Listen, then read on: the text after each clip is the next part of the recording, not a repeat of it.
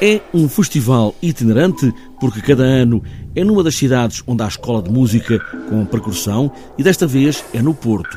Um olhar para a percussão em Portugal é o tema geral desta terceira edição e Diana Ferreira, é aqui a voz do festival, começa por dar conta desta movimentação deste festival itinerante por cada uma das cidades. Em Portugal temos sete escolas de ensino superior de percussão. Uh, uma em Braga, uma em Aveiro, uma em Castelo Branco, duas em Lisboa, uma no Porto e uma em Évora. Penso que disse as sete.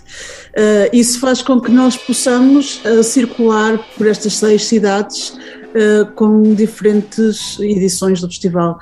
primeiro foi em Aveiro, em 2018, em 2019 estivemos em Évora, o ano passado não pudemos fazer porque, por causa da pandemia e estamos este ano no Porto, tal como era suposto ter estado no ano passado. Diana Ferreira fala em congregar as sete escolas e a comunidade da percussão em Portugal para esta edição do festival, como tem acontecido nas outras duas edições. Teremos um professor de cada uma destas sete escolas superiores. De cada escola vêm também três alunos, portanto, vamos ter uh, três septetos uh, que prepararão a estreia de uma obra para sete percussionistas. Uh, no, ao todo são três obras em estreia, uma de Cândido Lima, outra de Rita Torres e outra de João Carlos Pinto. Uh, isto será um, é mais ou menos o, o cerne de toda a atividade. Paralelamente, temos a decorrer masterclasses de percussão com os quatro professores que não estão a preparar os setetos e no final de cada um dos três primeiros dias, esses mesmos professores apresentam-se em meio concerto de solista, uh, demonstrando aquilo que é o seu métier. Estreia é uma das palavras do Festival Itinerante de Percussão, com bastantes peças sempre disponíveis para o repertório. Há muito, muito, muito repertório e, e está sempre em expansão. Uh, agora, a qualidade e o interesse do repertório também é variável. Não é?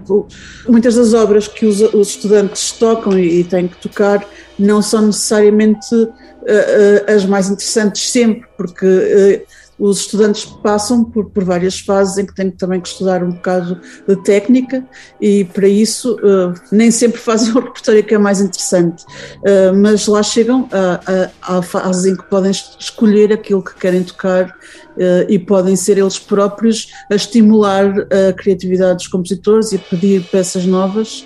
E, e o que se faz muito hoje em dia que é dos trabalhos mais enriquecedores é a composição colaborativa, em que o intérprete e o compositor trabalham em conjunto para fazer uh, nascer novas obras. Quase quatro dias de muita percussão, cada dia do festival encerra com a apresentação de solistas em concerto, sempre às nove e meia da noite, com música de compositores portugueses, mas também estrangeiros, incluindo a estreia absoluta de algumas obras.